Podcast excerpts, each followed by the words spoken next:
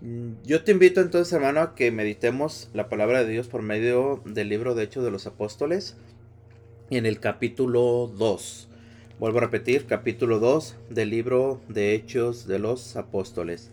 Dice así la palabra de Dios. Al llegar el día de Pentecostés, estaban todos reunidos con un mismo objetivo. De repente vino del cielo un ruido como una impetuosa ráfaga de viento que llenó toda la casa en la que se encontraban. Se les aparecieron unas lenguas como de fuego que se repartieron y se posaron sobre cada uno de ellos. Entonces quedaron todos llenos de Espíritu Santo y se pusieron a hablar en diversas lenguas según el Espíritu les concedía expresarse. Residían en Jerusalén hombres piadosos venidos de todas las naciones que hay bajo el cielo. Al producirse aquel ruido la gente se congregó y se llenó de estupor, porque cada uno les oía hablar en su propia lengua. Estupefactos y admirados decían, ¿acaso no son galileos todos estos que están hablando? Pues, ¿cómo cada uno de nosotros les oímos en nuestra propia lengua nativa? Aquí estamos partos, medos y elamitas, hay habitantes de Mesopotamia, de Judea, de Capadocia, del Ponto, de Asia, de Frigia, de Panfilia, de Egipto y la parte de Libia fronteriza con Sirene. También están los romanos residentes aquí, tanto judíos como prosélitos, cretenses y árabes. ¿Cómo es posible que les oigamos proclamar en nuestras lenguas las maravillas de Dios? Todos estaban estupefactos y perplejos y se decían unos a otros, ¿qué significa esto? Otros, en cambio, decían riéndose, están repletos de vino. Palabra de Dios. Te alabamos, Señor. Vemos entonces, mis hermanos, por medio de la palabra de Dios, esta lectura tan hermosa de Hechos de los Apóstoles, que nos relata precisamente lo que sucedió aquella mañana de Pentecostés. Vemos precisamente, mis hermanos, primeramente se nos habla y se nos enseña que estaban reunidos en un mismo lugar aquellos discípulos. Estaban reunidos en aquel lugar junto a María, nuestra Madre Santísima. Se nos dice que había unas 120 personas. Pero debemos de partir, hermanos, en entender qué hacían los discípulos reunidos. Primeramente, recordemos que los discípulos aún seguían con temor, aún seguían con miedo. ¿Por qué? Porque estaban encerrados a causa de la persecución que se había dado en contra de la iglesia de Jesucristo, la iglesia que Jesús había dejado. Entonces en ese lugar vemos a los discípulos, te repito, a María Santísima, y a más gente, a más discípulos. Eran, te repito, dice más o menos 120 personas que estaban en ese lugar. Están en ese lugar porque recordemos unas palabras hermosas que Jesús les dijo a sus discípulos. Manténganse en Jerusalén. En Jerusalén. Habíamos dicho que mantenerse en Jerusalén, ¿qué significa? Estar apegados al Señor. Estar apegados a Él, mantenerse unidos a Él y no salirse de ese, ese, ese lugar, y no el lugar físico, sino el lugar espiritual en el que Jesús los quería. ¿Por qué? Porque recordemos también, mis hermanos, que hemos hablado de la promesa. ¿Cuál era la promesa que Jesús les hizo? El Espíritu Santo. Hoy en este día se cumple esa promesa que Jesús, que al fin y al cabo recordemos, mis hermanos, todo lo que Jesús cumple, todo lo que Jesús, Jesús promete, perdón, se cumple. se cumple.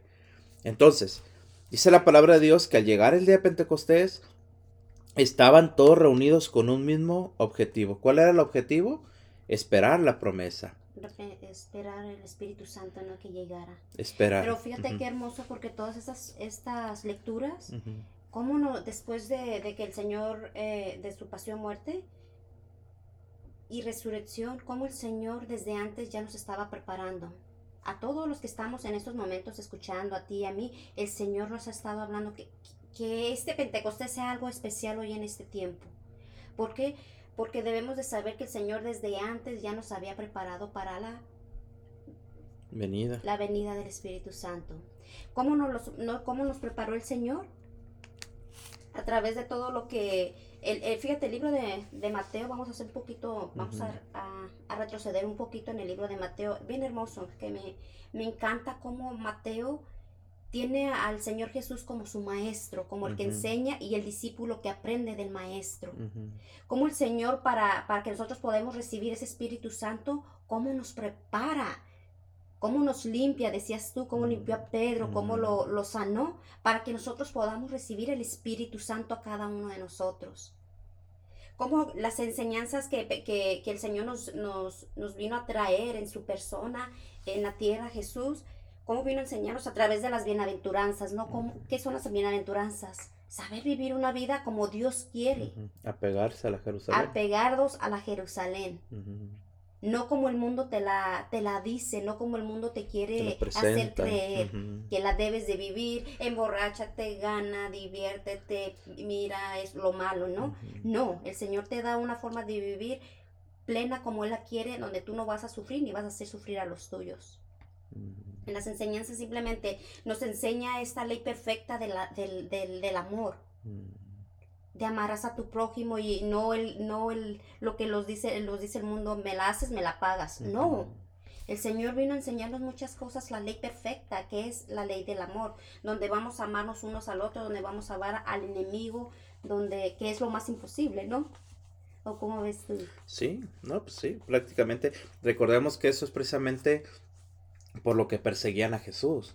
¿Por qué? Por lo que Jesús enseñaba, porque ellos, los, los fariseos, hablaban, no podían entender ellos precisamente esto, ¿no? De que, de que la, la ley, la ley de Moisés, prohibía, digamos, o les enseñaba, como dices tú, la ley de, del talión, ¿no? Ojo por ojo, me haces algo, me lo tienes que pagar.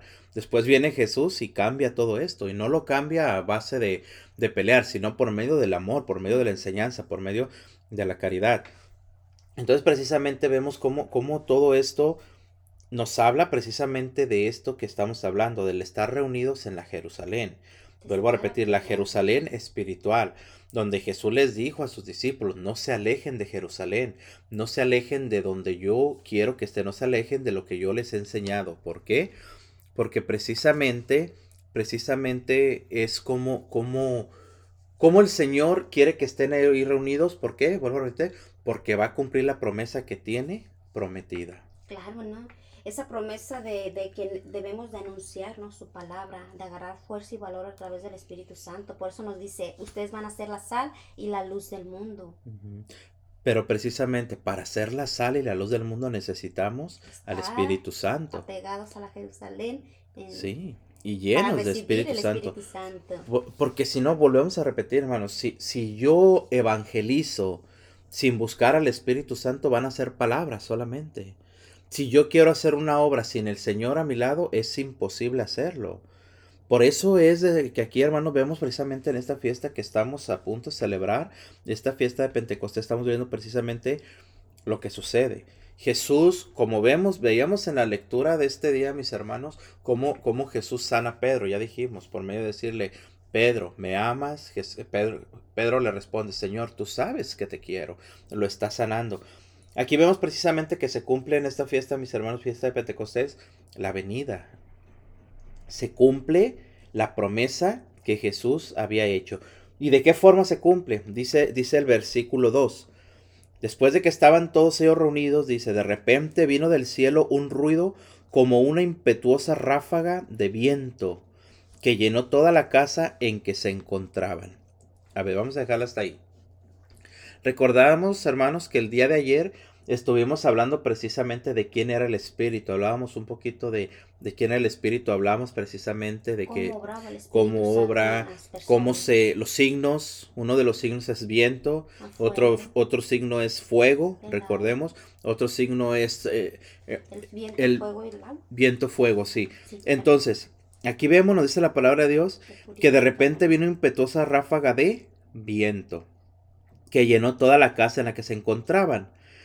Se les aparecieron unas lenguas como de fuego. Encontramos el segundo elemento, que es el fuego. Primero el viento, después el fuego. Se les aparecen unas lenguas como de fuego que se repartieron y se posaron sobre cada uno de ellos. Entonces te quedaron todos llenos de Espíritu Santo y se pusieron a hablar en diversas lenguas según el Espíritu les concedía expresarse. Aquí está el derramamiento del Espíritu Santo, mis hermanos. Aquí está el derramamiento de aquel Espíritu que Jesús nos había prometido, porque Jesús dijo claramente, yo me voy, pero no los dejo solos, no se quedarán huérfanos, yo estaré con ustedes, dijo Jesús. ¿Y de qué forma cumple Jesús esa promesa? Derramando el Espíritu Santo. Hablábamos que el Espíritu Santo, mis hermanos, se le conoce como Espíritu Santo, se le conoce como Espíritu de verdad, se le conoce como Paráclito, se le conoce como, como ese Espíritu, mis hermanos, que nos mueve, que nos motiva. Entonces, aquí vemos claramente, mis hermanos, que cuando aquel Espíritu, te repito, se derrama se, llena el corazón de todos aquellos discípulos, mis hermanos. Dice la palabra de Dios que de repente se ponen a hablar en diversas lenguas, según el Espíritu les concedía expresarse. ¿Qué es lo que hace el Espíritu Santo? Nos ayuda. ¿Nos ayuda a qué?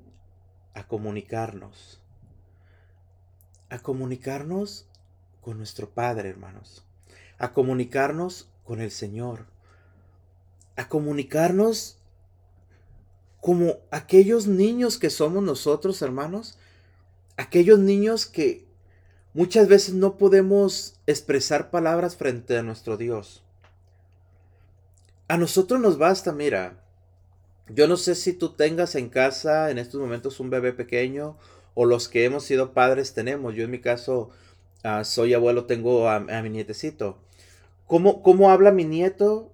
Solamente balbucea, solamente son palabras que no entiendo. Pero simplemente con escucharlo a él hablar, mis hermanos, mi corazón se me derrite. Es lo mismo que pasa con Dios. El Señor sabe que nosotros tenemos que comunicarnos con Él, sabe que nosotros pedir, necesitamos pedirle cosas y muchas veces no sabemos cómo hacerlo. Por eso la palabra de Dios nos muestra, mis hermanos, que viene y se derrama el Espíritu Santo. ¿Para qué? Para que nosotros podamos comunicarnos con el Señor.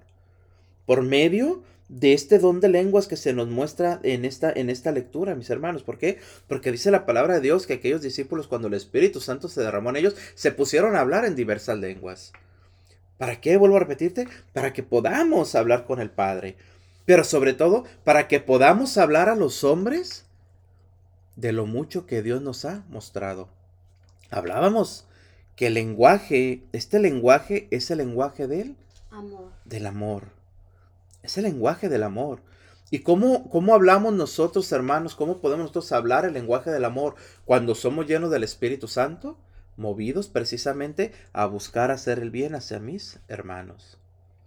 Hablarle a mis hermanos de Dios, de lo que he conocido, de lo que me ha dado, de lo que me ha mostrado, de lo que me ha enseñado. Por eso la palabra de Dios, fíjate hermano, qué hermoso es esto. Por eso la palabra de Dios nos muestra y nos dice que cuando aquellos hombres, aquellos discípulos quedaron todos llenos del Espíritu Santo, se pusieron a hablar en diversas lenguas, ojo, según el Espíritu les concedía expresarse. Entonces, no es que cada quien se pusiera a hablar como quisiera. No es que aquel lugar se volvió, hermano mío, un mercado, como se dice. No, cada quien hablaba movido por el Espíritu Santo. ¿Por qué? Porque la palabra de Dios dice que según el Espíritu les concedía expresarse. ¿Y qué, qué sucede? ¿Qué es lo que sucede después de que aquellos hombres quedan llenos del Espíritu Santo? Toman esa valentía, ¿no? Para salir a hablar del Señor porque recordemos que estaban encerrados con ese temor, con ese miedo de cuando el Señor su, ascendió a los cielos, ellos se fueron a esconder por temor a los, a los fariseos, no a los judíos. Pero se fueron ahí para, para recibir esa promesa porque ellos creían en que Jesús les iba a enviar ese paráclito. Nos dice anteriormente, ¿no? En el, en el libro de los Hechos, dice. Entonces volvieron a Jerusalén desde el monte llamado de los olivos que dista de la ciudad como media hora de camino. Entraron en la ciudad y subieron a la habitación superior de la casa donde se alojaban. Y ahí estaban todos los discípulos, nos comenta, y nuestra Madre Santísima. esperando la venida del Espíritu Santo, como el Señor lo había prometido. Y entonces se cumple la promesa. Se ya hablamos. la promesa, se derrama. se llega aquel Santo. viento, llegan Como aquellas lenguas de fuego que se, se postran, dice, sobre cada uno de ellos. Y cuando se escucha el viento, un, un un viento ensordecedor en aquel lugar, se comienzan a derramar las lenguas de fuego sobre cada uno de ellos. Después de la palabra de Dios que todos quedan llenos del Espíritu Santo y comienzan a hablar lenguas nuevas, ¿verdad? Comienzan a hablar lenguas nuevas. ¿Por qué? Porque el Espíritu Santo ya limpió, ya purificó, ya llenó y ya preparó para la obra que tienen que realizar. ¿Y cómo se ve plasmada esta obra a la que el Señor los está enviando? En pocas palabras, ¿para qué te llena el Espíritu Santo tu corazón, hermano, que nos escuchas hoy? No es para que tú sientas bonito solamente, ¿cierto? Sentir al Espíritu Santo, recibir al Espíritu Santo, pedir al Espíritu Santo, no es solamente para que tú sientas bonito, es limpiarte, es purificarte, es sanarte, pero sobre todo es prepararte para la obra, para la misión que el Señor tiene para ti. Fíjate qué interesante es esto, mis hermanos. Después de esto que quedaron llenos del Espíritu Santo, dice la palabra de Dios en el versículo 5. Residían en Jerusalén hombres piadosos, venidos de todas las naciones. ¿Venidos de dónde? De todas las naciones. de todas las naciones que hay bajo el cielo. Al producirse aquel ruido, imagínate el ruido que se habrá escuchado, que no solamente lo escucharon los que estaban en casa en ese lugar, todos los que quedaron llenos del Espíritu Santo, sino que toda la gente alrededor escuchó aquel ruido tan fuerte. Al producirse aquel ruido, la gente se congregó y se llenó de estupor, porque cada uno les oía hablar en su propia lengua. Estupefactos y admirados decían, ¿acaso no son galileos todos estos que están hablando? Pues cada uno de nosotros les oímos en nuestra propia lengua nativa. ¿Qué sucede aquí, mis hermanos? Muestra la palabra de Dios. Después de que aquellos hombres son llenos de Espíritu Santo, después de que aquellos hombres estaban con miedo, encerrados, ya dijimos, en aquel lugar, aquellos hombres salen a la calle. Aquellos hombres salen, hermano mío, de aquel lugar, de aquel escondite, de aquel lugar donde estaban ellos encerrados. ¿Qué sucede cuando salen? Dice la palabra de Dios, mis hermanos, que se ponen ellos a hablar de Dios. Se ponen a predicar de Dios. Y la gente que estaba en ese lugar, mis hermanos, gente que venía de todas las naciones. ¿Qué significa? ¿Qué nos enseña la palabra de Dios cuando nos dice que había gente de todas las naciones? Que es algo universal. ¿Qué significa la palabra católico? Universidad. Universal. Universidad. Universal. Entonces, aquí nos muestra claramente, mis hermanos, la iglesia que nosotros tenemos. Una iglesia universal. Una iglesia donde residen, donde la conforman gente de todo el mundo. Es por eso que la palabra de Dios nos muestra, mis hermanos, que en aquella Jerusalén, volvemos a repetir, había gentes de todas las naciones. La Jerusalén que conocemos hoy es la iglesia. Iglesia. Y en nuestra iglesia hay gente de todas las naciones. Hay gente de todo el mundo. ¿Por qué? Porque Jesús dejó una iglesia católica que es una iglesia universal. No solamente una iglesia donde solamente los judíos podían estar. De, de- de razas ¿no? que hay en nuestra iglesia y que es, es para todos. El Señor no hace distinción de, de medos, como dice ahí, de. No. El Espíritu Santo es para aquel que lo pida. Exacto.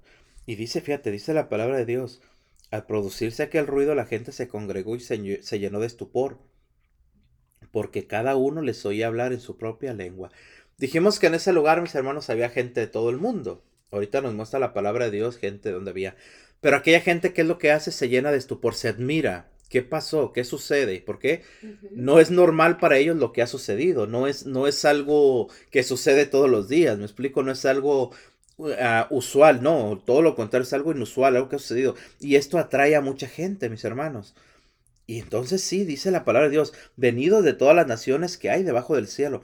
Al producirse aquel ruido, la gente se congregó y se llenó de estupor. ¿Por qué? Porque cada uno les oía hablar en su propia lengua. Estupefactos y admirados decían, ¿acaso no son galileos todos estos que están hablando? ¿Acaso no son galileos? ¿Acaso no son gente sencilla? ¿Acaso no son gente sin estudios? ¿Acaso no son gente que no sabe hablar ninguna otra lengua? Pero ¿cómo es posible que aquellos hombres pescadores, que aquellos hombres cobradores de impuestos, que aquellos hombres, muchos sin estudios, muchos sin, sin preparación alguna, hoy escuchemos que están hablando en otras lenguas. ¿Cómo es posible esto? Después dice, mis hermanos, la palabra de Dios nos enseña o nos muestra todas las razas que había en aquel lugar. Aquí estamos partos, medos y elamitas. Hay habitantes de Mesopotamia, de Judea, de Capadocia, del Ponto, de Asia, de Frigia, de Panfilia, de Egipto y la parte de Libia fronteriza con Sirene. También están los romanos residentes aquí, tanto judíos como prosélitos, cretenses y árabes.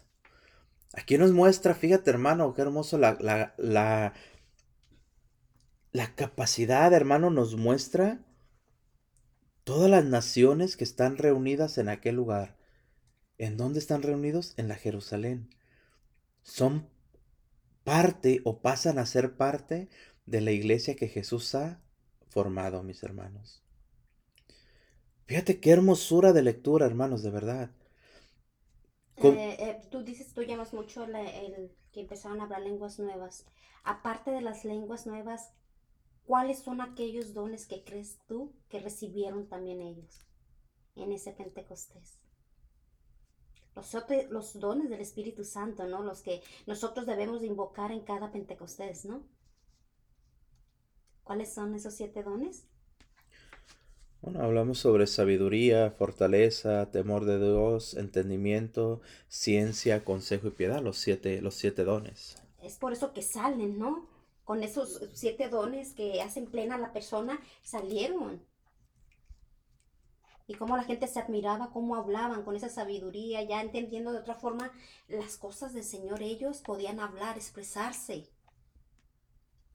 Que quitaron ese temor el temor de, hablar en, público, no el temor de Dios, no, el temor de hablar. Ellos ya se hicieron hombres valientes, fuertes, que salieron a enfrentar el mundo, porque el Señor derramó sus, sus dones, sus carismas a través de, del Espíritu Santo en ese, en ese Pentecostés.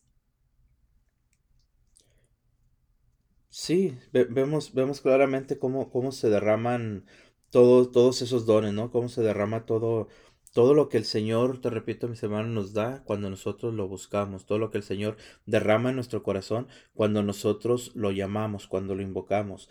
Vemos aquí precisamente, te repito, cómo, cómo aquella gente queda, dice la palabra de Dios, estupefacta. ¿Por qué? Porque te repito, ven, ven en aquellos hombres, hermanos, algo que no era posible. Ven en aquellos hombres hablar diversas lenguas cuando sabían que estos hombres no, no conocían nada, no sabían nada. Así son las cosas de Dios, ¿verdad? Como que confunden a los que no, no entienden las cosas de Dios, ¿verdad? Como que te, te confunden, te, te, como que te dejan pensando, ahora qué está pasando, porque si es el Señor, confunde con sus maravillas, en verdad. Sí, incluso, incluso aquí dice la, la, misma palabra de Dios, nos dice, ¿cómo es posible que les oigamos proclamar en nuestras lenguas las maravillas de Dios? ¿Cómo es posible esto? Todos, vuelvo a repetir, escucha hermano, dice la palabra de Dios, todos estaban estupefactos y perplejos y se decían unos a otros, ¿qué significa esto? Otros, en cambio, decían riéndose, están repletos de vino. Es ahí donde, donde nos lleva, mis hermanos, la palabra de Dios, donde nos lleva, hermano, a entender precisamente lo que el Espíritu Santo hace, como dices tú. Confunde a los sabios, confunde a los entendidos. Para aquel que tiene fe, mis hermanos, cuando vemos una obra del Espíritu Santo, lo que hace es llenarnos más de fe, es animarnos, es alentarnos, es darnos cuenta, mis hermanos, lo que deseamos, que es estar al lado de Dios, estar en esa Jerusalén y no despegarnos de Él. Pero para aquel que no tiene fe, para aquel que no cree en el Señor, para aquel que no, no, no sabe esperar en Dios, ¿qué sucede? Dice la palabra de Dios, muchos se reían diciendo, están repletos de vino, están borrachos en pocas palabras. Entonces, fíjate mi hermano, ¿hacia dónde nos lleva el Señor? ¿Hacia dónde nos lleva en este Pentecostés? Hoy tristemente, mis hermanos, vemos gente y muchas veces dentro de nuestra misma iglesia católica que no cree en la acción del Espíritu Santo. Que no cree en que el Espíritu Santo se siga mostrando, se siga manifestando. ¿Por qué? Porque todos vemos y conocemos, mis hermanos, cómo el Señor se manifiesta mediante las sanaciones tan, tan fuertes que hay muchas veces en, en estos tiempos, mis hermanos. Sanaciones grandísimas. No solamente, hermano mío, sanaciones del corazón, no solamente sanaciones de los recuerdos, no solamente sanaciones del alma, sino también sanaciones físicas. Hemos visto, hermano, gente que se levanta de la silla de ruedas. Hemos visto gente que está ya a punto de morir porque el médico así lo ha dicho y, se, y son sanados en el nombre de Jesús. Esa es la acción del Espíritu Santo. Pero ¿cuál es el problema, mis hermanos? Vuelvo a repetirte que el que tiene fe cree en la acción del Espíritu Santo, cree en ese Pentecostés, pero los que no, siguen riéndose, así como aquella gente dijo, están repletos de vino. Eso, te repito, se sigue mostrando en nuestros tiempos. Están borrachos, ¿verdad? la burla siempre. La burla, están repletos de vino. No entienden realmente lo, lo que el Señor hace. como te digo, porque el Señor no les ha permitido, pues no han recibido al Espíritu Santo como ya Pedro, como todos los que estaban ahí. Porque ¿qué, hace después de que les, llaman borrachos? ¿Qué hace Pedro? Mira. Sí, aquí, aquí viene, aquí viene lo, lo, lo fuerte, lo hermoso, la enseñanza que nos da el Señor de cómo cambia la gente, de cómo la transformación que el Espíritu Santo provoca en nosotros cuando nosotros le damos paso a recibir al Espíritu Santo. Vuelvo a repetirte, hay gente que se queda en la idea de que esto que sucedió lo llaman con algo de desprecio de que solamente están borrachos aquellos discípulos, ¿me explico? Están repletos de vino. Pero, pero la verdadera acción del Espíritu Santo es esta, mis hermanos, y nos la muestra quién? Pedro. ¿Quién es Pedro? el líder de la iglesia, el primer papa. Fíjate, dice la palabra de Dios, hermano, versículo 14. Entonces Pedro, presentándose con los once, levantó la voz y les dijo, Judíos y todos los que vivís en Jerusalén, que quede bien claro lo que os voy a decir. Prestad atención a mis palabras. Estos no están borrachos, como vosotros suponéis, pues es la hora tercia del día. Más bien está ocurriendo lo que anunció el profeta. Sucederá en los últimos días, dice Dios, derramaré mi espíritu sobre todo mortal, y profetizarán vuestros hijos y vuestras hijas. Vuestros jóvenes verán visiones, y vuestros ancianos soñarán sueños. Y también sobre mis siervos y sobre mis siervas derramaré mi espíritu Haré prodigios arriba en el cielo y signos abajo en la tierra. El sol se convertirá en tinieblas y la luna en sangre antes de que llegue el día grande del Señor. Y todo el que invoque el nombre del Señor se salvará. Se salvará. Aquí, hermano, la palabra de Dios está tan hermosa que Pedro cita, cita estas palabras, cita esta lectura de Joel. ¿Por qué? Porque es una profecía, mis hermanos, que viene, imagínate, es una profecía hecha desde años antes de que llegara Jesús, desde muchísimos años antes de que Jesús llegara también y prometiera a este Espíritu Santo. Entonces, ¿qué sucede, mis hermanos? Que la profecía de Joel se cumple, que la, que la que lo que Jesús promete se cumple. Se cumple en este día de Pentecostés, mis hermanos, cuando el Señor derrama su Santo Espíritu sobre los discípulos. Y es, hermano, entender que al quedar llenos del Espíritu Santo, vuelvo a repetirte, nos lleva a hacer una obra grande. Nos lleva a hacer una obra donde cuando todos, cuando recibimos al Espíritu Santo, mis hermanos, ¿qué es lo que hace el Señor? Hablábamos los dones. Derrama los dones sobre nosotros. Pero esos dones, te repito, son para qué, mis hermanos? Para alentarnos, para animarnos, para llevarnos precisamente a la evangelización. Ahora vemos cómo se cumple esta promesa, mis hermanos. Cuando todos quedan llenos del Espíritu Santo, primero nos decía que todos se ponen a hablar en lenguas diversas. Según el Espíritu les concede expresarse. ¿Qué sucede cuando muchos en ese lugar se ponen a reír, se ponen a burlarse de los discípulos? Sale Pedro y toma la palabra. ¿Quién es Pedro? Un hombre temeroso, un hombre miedoso, un hombre que estaba, hermano mío, encerrado en aquel lugar por miedo a la persecución. Un hombre que había, que había negado, recordemos, hermano, a Jesús. Después veíamos en la lectura de este día de que aquel Pedro es sanado. Pues hoy vemos cómo aquel Pedro, mis hermanos, toma valor, no por sí mismo, sino a causa del Espíritu con el que ha sido llenado. ¿Y qué es lo que hace Pedro? Se presentó con los once, ojo con esto, levantó la voz y les dijo, judíos y todos los que vivís en Jerusalén, que quede bien claro lo que os voy a decir. Prestad atención a mis palabras. Fíjate la autoridad con la que está hablando ya Pedro. La autoridad con la que Pedro está proclamando. Primeramente, ¿cómo empieza Pedro? Dice la palabra de Dios, levantó la voz y les dijo, judíos y todos los que vivís en Jerusalén. ¿Qué hace Pedro? Llamarla atención. Pero no lo hace ya con un espíritu de temor.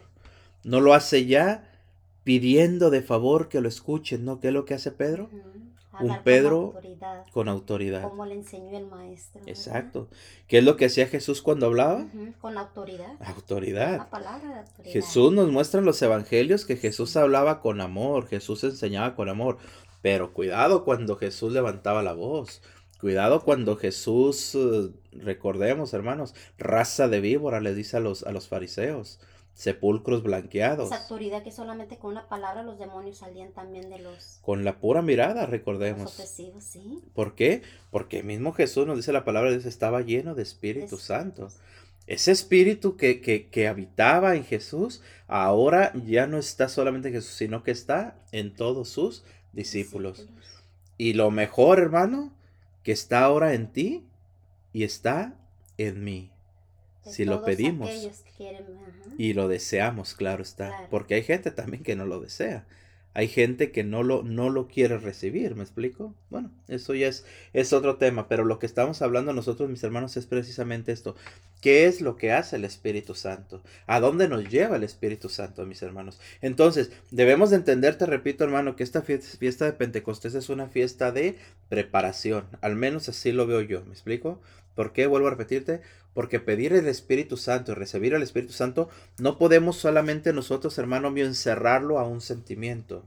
No podemos encerrarlo solamente a un día de fiesta que celebramos este domingo, te repito, este domingo de Pentecostés, pero solamente creer, te repito, que, que yo asisto a recibir al Espíritu Santo, recibo a buscar al Espíritu Santo para sentir bien bonito.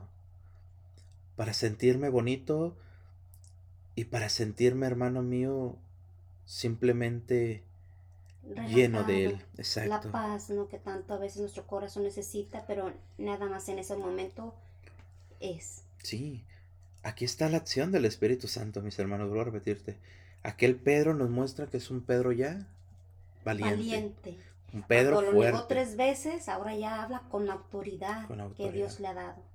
Si Pedro hubiera estado lleno del Espíritu Santo en el momento en que Jesús estaba preso, ¿qué hubiera sucedido?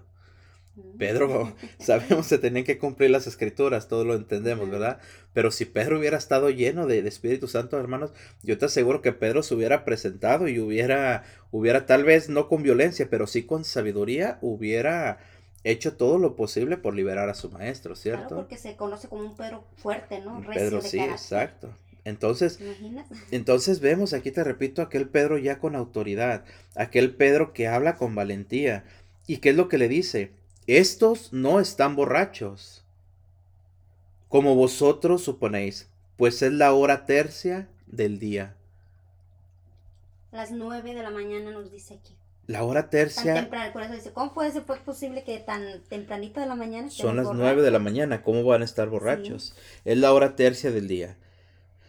Más bien está ocurriendo lo que anunció el profeta. Ya después de aquí menciona y cita al profeta Joel, ya lo dijimos, todo lo que el profeta Joel había profetizado. Derramaré mi espíritu sobre todo mortal y profetizarán vuestros hijos y vuestras hijas, vuestros jóvenes verán visiones. Todo esto, mis hermanos, esta profecía se cumple aquí, te repito, con la venida del Espíritu Santo. Después, fíjate, Pedro mismo sigue hablando, hermano, con aquella valentía. Dice, Israelitas, escuchad estas palabras. Jesús el Nazoreo, hombre acreditado por Dios ante vosotros con milagros, prodigios y signos que Dios realizó entre vosotros por medio de él, como vosotros mismos sabéis, fue entregado según el determinado designio y previo conocimiento de Dios.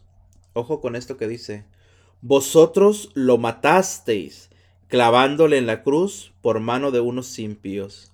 Pero Dios lo resucitó, librándolo de los lazos del Hades, pues no era posible que lo retuviera bajo su dominio. Palabra de Dios. Te alabamos, Señor. Cuánta valentía hay en Pedro, ¿no? Cuánta seguridad hay en aquel Pedro. Un Pedro que no solamente proclama con autoridad, sino que un Pedro que está hablando en la verdad. Decíamos que el Espíritu Santo se le conoce también como el Espíritu de la verdad, recordemos. Y el Espíritu de la verdad nos hace hablar de la verdad, nos hace hablar de lo que es. Entonces vemos cómo este Pedro, mis hermanos, está claramente hablándole a aquellos judíos. Jesús el Nazoreo, a quien ustedes crucificaron en, una, en la cruz. Fíjate hermano, vuelvo a repetirte. El Espíritu Santo precisamente, hermanos, nos va a llevar a esto a mantenernos en la verdad, a estar en la verdad, a hablar de la verdad, a predicar la verdad. ¿Y cómo puedo yo, hermano, predicar la verdad? Llenándome del Espíritu Santo. ¿Cómo puedo tener la valentía que tenía Pedro al predicarles a esta gente, al hablarles de esta gente, te repito, con aquella autoridad, con aquella valentía, con aquella sabiduría, con aquella verdad, solamente se logra, hermanos, por medio del Espíritu Santo. Solamente por esa fuerza que Dios nos regala, que es la fuerza del Espíritu Santo. Y todo eso, como tú mencionas, todo eso se logra a través del Espíritu Santo, ¿no? A través de todo lo que el Señor nos enseñó y que se nos hacía fácil, difícil a los discípulos en aquellos tiempos, como dices, como mencionas tú, ¿qué hubiese hecho Pedro si el Espíritu Santo haya estado con él en el momento en que iban a crucificar a nuestro Señor? Pero se debiese cumplir la, la, escritura, ¿no? Tenía que ser así para cumplirse. Pero el Señor todo lo que les enseñó anteriormente, ahora ya lo están lo pueden cumplir. Lo pueden cumplir. Amar al enemigo no tener miedo, no dejarse llevar por las riquezas ni posiciones. Sí, porque, porque precisamente, precisamente vemos, vemos sobre, sobre todo esto, ¿no? Lo que el Señor derrama, mira.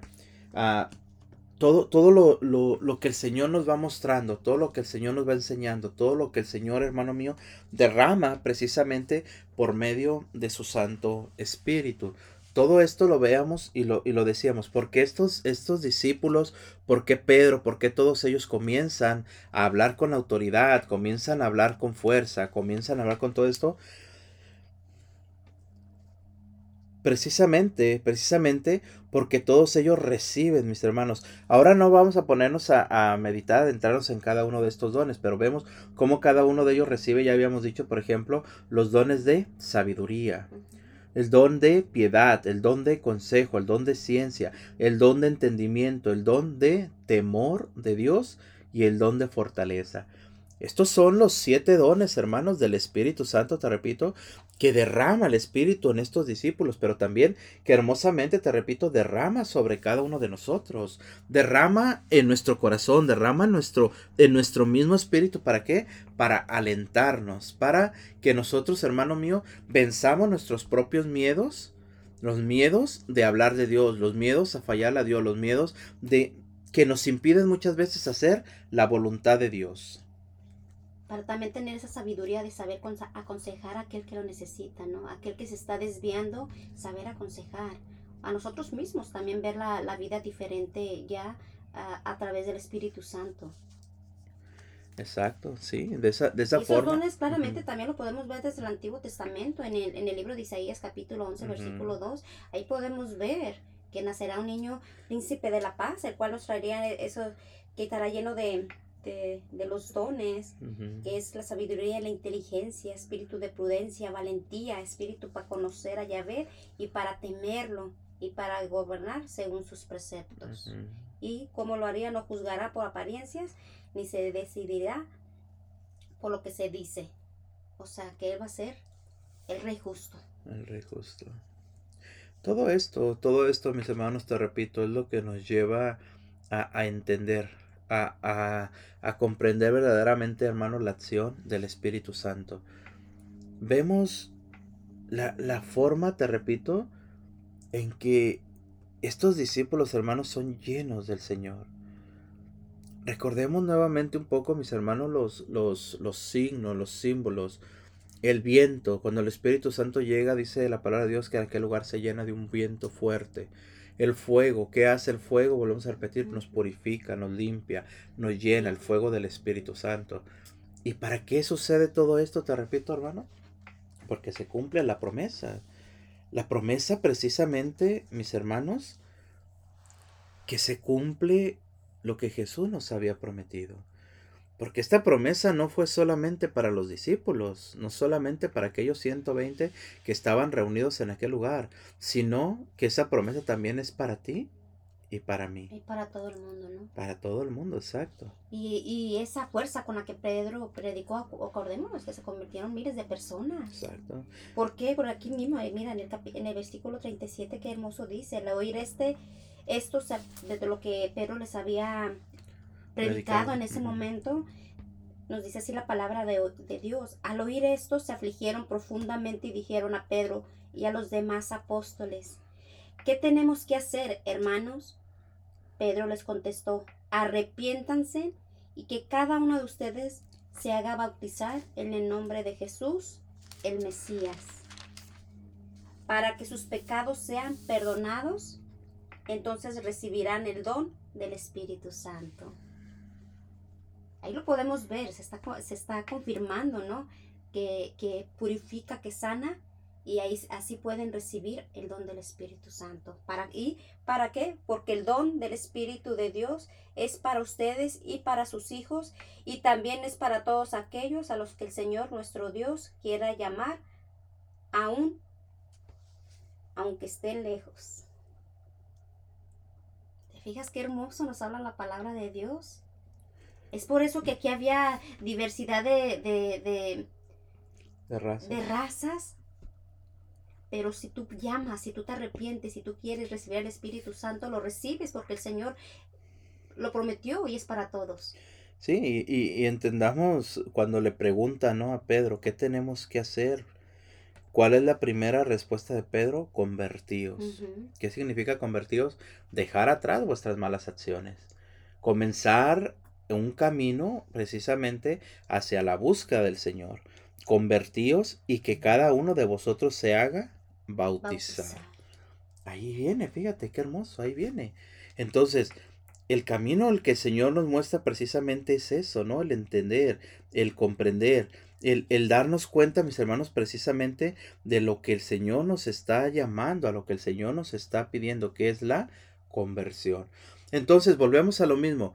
¿Para qué sirve, y ojo con esto, para qué sirve pedir yo al Espíritu Santo? ¿Para qué sirve buscar yo al Espíritu Santo? Para iniciar un camino hacia la conversión. Porque es a lo que el Señor me va a llevar, es a lo que el Señor me va a buscar, es a lo que el Señor me está pidiendo. Buscar un camino hacia la conversión. Por eso nos dice claramente, que se haga bautizar en el nombre de Jesucristo para perdón de vuestros pecados y para que reciban el don del Espíritu Santo. La promesa es para vosotros y para vuestros hijos. ¿Es para quién? Para nosotros y para nuestros hijos. Nuestros hijos. Es para, todos, todos los hermanos. que nos rodeen y todos los que intercedamos para que sea para todos. Entonces, la En promesa, general. la promesa no fue solo para los discípulos, es en general, ¿cierto? Para todos. En general. Entonces, ¿qué tienes que hacer tú, hermano mío, para, para recibir al Espíritu Santo? Primeramente, ver tu vida, lo que estás fallando, y buscar la conversión, dejando de hacer lo que estás haciendo mal y apegándote a lo bueno. Pero ¿cómo puedes hacer esto? Apegándote al Señor. Volvemos a repetir, entrando a la Jerusalén, buscando la Jerusalén. Porque así darán frutos y fruto en abundancia. fruto en abundancia, es la palabra de Dios. Fíjate entonces de esa forma qué hermoso es entender esto, mis hermanos, vuelvo a repetirte, que nos demos cuenta cada uno de nosotros lo que tenemos que hacer. Buscar un camino a la santidad, buscar un camino hacia el Señor. Y ese camino solamente lo podemos tomar, mis hermanos, tomados de del Señor. Tomados del Señor. Tomado. Y mira qué hermoso termina, eh, ya en los últimos eh, versículos dice, eran nacidos a la enseñanza de los apóstoles, a la convivencia fraterna, a la fracción del pan y a las oraciones. O sea que ya era una comunidad, empezó a hacerse una comunidad en la cual se reunían, en la cual compartían, en la cual convivían. Creció la familia, creció la comunidad espiritual. ¿Y esa comunidad cuál es la comunidad de hoy? Somos tú, somos todos los que conformamos la Iglesia iglesia, Católica. católica. Aquí está. La formación de la iglesia, precisamente. La formación, mis hermanos, debido al derramamiento del Espíritu Santo. Y es ahí, mira, ahí eh, convivían y cómo ya después de ahí ellos empezaron, después de recibir al Espíritu Santo empezaron los signos y prodigios que el Señor había dicho también, anunciado. Ustedes harán mayores cosas aún más grandes que las que yo vine a hacer. Y podemos ver acá después a Juan y a, y a Pedro, ¿no? Ya empiezan los milagros, la persecución. Pero ellos soportaron todo por Por el Señor. por el Señor, porque ya tienen el Espíritu Santo. Aquel Pedro que lo negó tres veces, aquel Pedro que, que, que corrió, ¿no? Que, que, se, que se echó para atrás, ¿no? Que se escondió. Es aquel mismo Pedro que murió por el Evangelio después. Así es. Entonces, ¿qué es lo que hace el Espíritu Santo a nosotros, hermanos? Danos valentía. Danos valentía para caminar. Danos valentía para seguir luchando. Darnos valentía para hablar.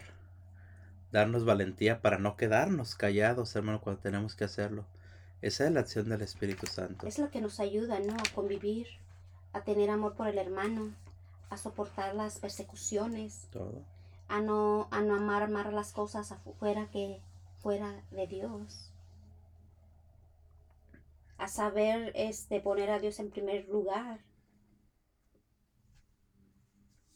Y a recibir su Espíritu Santo para que nosotros podamos edificarnos sobre la roca que es Jesús, para que sus milagros y sanaciones y liberaciones se lleguen a realizar como el Señor nos, nos dijo a cada uno de nosotros. Pero aquí la idea es que nosotros, que cada uno de nosotros creamos realmente y revivemos, ese fuego del Espíritu Santo en cada uno de nosotros. Y este es el momento. Ahora que la iglesia ha estado un poquito atacada, ahora que la iglesia y sus feligreses estamos un poquito este, desorientados, eh, confundidos, tibios tal vez, es momento que en este Pentecostés realmente pidamos cómo podemos vivir ese Pentecostés en nuestros hogares también, si no podemos, con, nuestro- con nuestros hijos, hacer una oración ahí como podamos, pero invoquemos al Espíritu Santo, eh, sería muy importante y muy conveniente en esos momentos para volver a revivir la fe.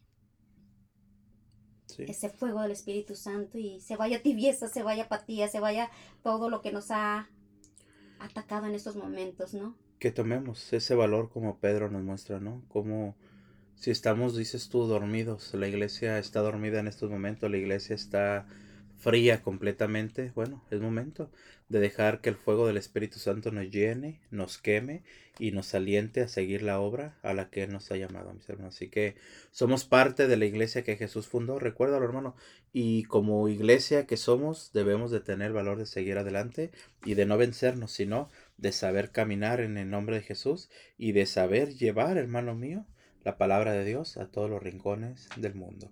Así que pues hoy en esta mañana, mis hermanos, hemos ah, hablado un poquito sobre el Pentecostés. Y bueno, sellamos en esta mañana esta reflexión, mis hermanos, disponiendo nuestro corazón en el nombre del Padre, del Hijo, del Espíritu Santo. Amén. Gracias, gracias por continuar aquí en tu programa Oración, Salud y Vida, mis hermanos. Así que...